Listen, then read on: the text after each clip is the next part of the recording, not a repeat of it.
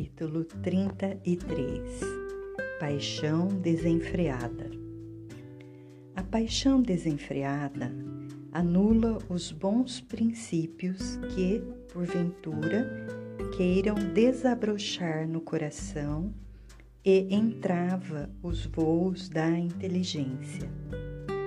Somente as bênçãos da verdade, agrupadas na disposição de acertar, poderão remover os entulhos provocados pela ignorância.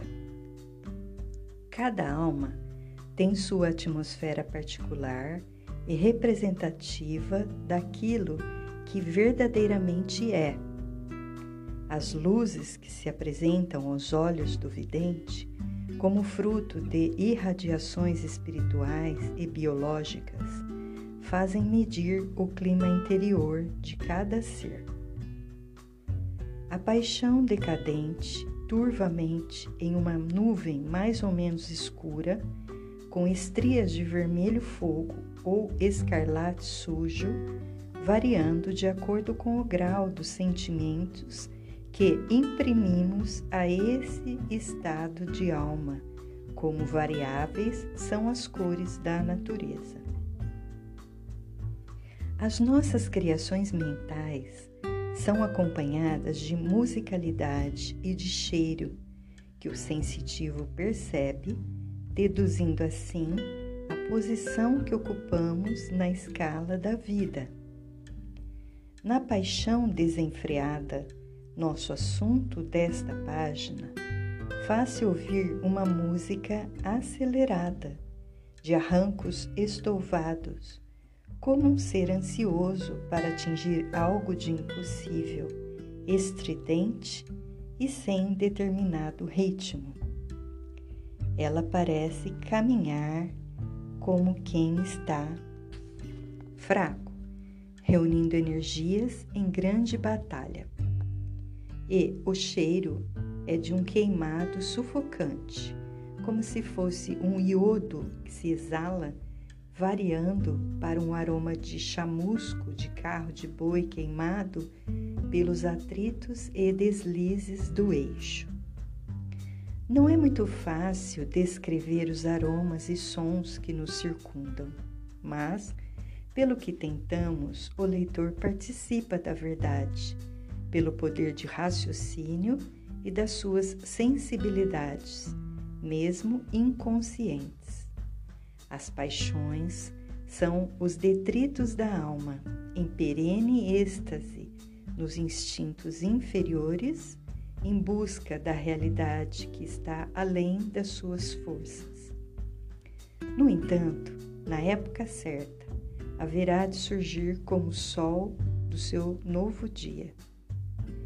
O sexo, notoriamente, é um instrumento de vida e nele é depositada a bênção da continuidade da expansão humana. É o crescei e multiplicai-vos do Evangelho. Todavia, seu abuso faz com que a visão espiritual se confunda com a realidade física e o espírito tenda a esquecer as esperanças imortais da alma começa o desinteresse pelos serões evangélicos, querendo se iludir conscientemente com certos valores da carne, sem colocar limites nas sensações humanas passageiras, nem tampouco discipliná-las.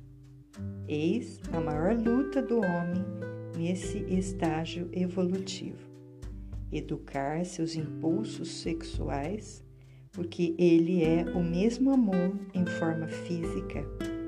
É atração irresistível de alma para alma e troca permanente, de elementos magnético, magnéticos pelos fios dos sentimentos. É o despertar do entusiasmo de viver. O abuso do sexo é como o ser humano nas linhas da gulodice. Enfraquece o organismo espiritual e psíquico, depaupera sensibilidade e desajusta a mente na frequência de vida mais elevada. O bom senso em todas as hostes dos prazeres é o mais acertado caminho dos que já despertaram para a verdade. A paixão desenfreada nos traz consequências desagradáveis para o futuro, comprometendo-nos em outras reencarnações.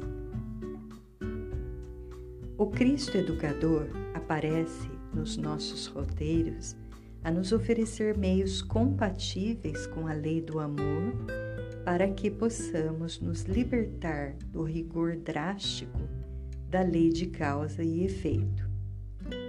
Aqueles que tiverem ouvidos para ouvir, ouçam. É chegada a hora de construirmos novo santuário no coração, onde o Cristo reina e Deus é a lei. Aquele que quiser olhar para trás, não podemos impedir que se torne estátua de sal.